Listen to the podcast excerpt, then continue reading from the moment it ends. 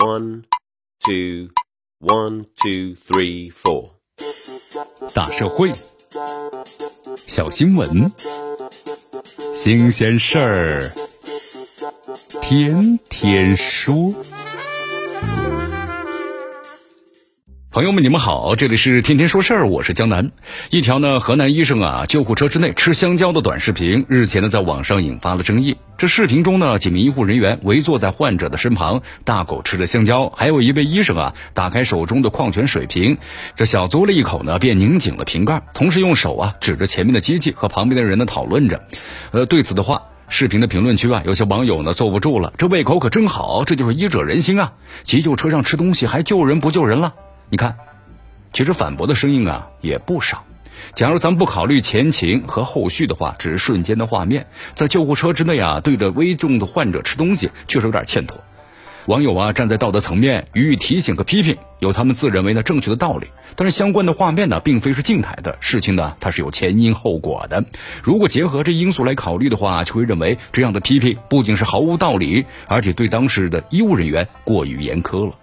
面对质疑，当时医生也回应称了，这其实是一次啊往返四百二十公里的紧张的救援，而且呢患者的病情非常危重，一刻呢都不能够耽搁。近七个小时的奔波和救援，医护人员的体力消耗是非常大，早已是饥肠辘辘。时间不允许停车吃饭，那更是不可能。在当时的情况之下，涉事医生从超市呢是快速买了东西和水，然后呢在车上将就着吃上几口，也是不得已的稳妥的选择。那么是褒是贬，身处现场的家属最有发言权呐。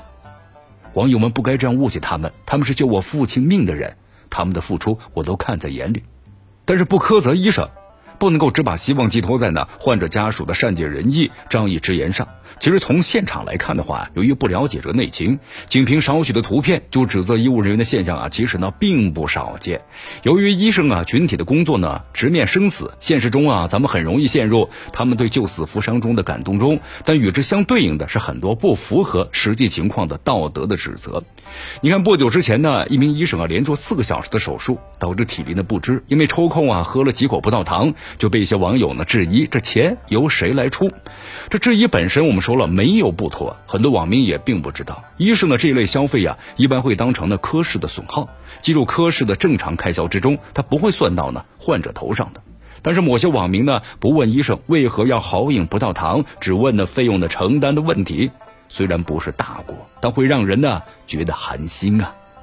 进一步而言的话，这种苛求看似细微，但反映到诊疗的效果方面，往往会成为呢医患矛盾的一大引线。举个例子吧，比如说某些患者呢，容易用等价交换的市场思维来评估医疗行为，一旦出现不良的后果，人财两空的现象就难以接受，那么认为医生呢没有做到是应尽责任。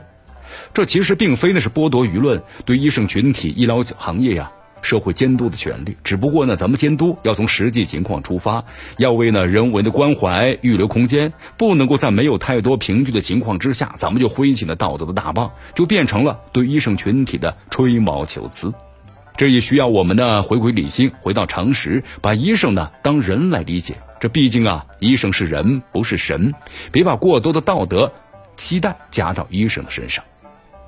在此之外的话，也要从咱们的制度建设，包括呢管理上解决医生的过劳的现象。你看，拿这个长途转运患者和长时间做手术等等医疗行业而言的话，医务人员的吃饭、入厕等问题。的确得到呢更好的保障，那么这需要医院方面将管理工作呢人性化、专业化的标准来严格要求，用咱们细致的服务啊，最大程度的满足医生的需求。比如说医生在排班或者是临时分派任务时，考虑到人的生理极限，如果条件允许的话，应该在此基础上来注重改善医生的工作环境，也包括医生的正当的休息权等等基本权利，咱们呢都应该尽量得到保障。说到底呢，这医患互信。不能够靠苛求，而是要互相的谅解、体谅。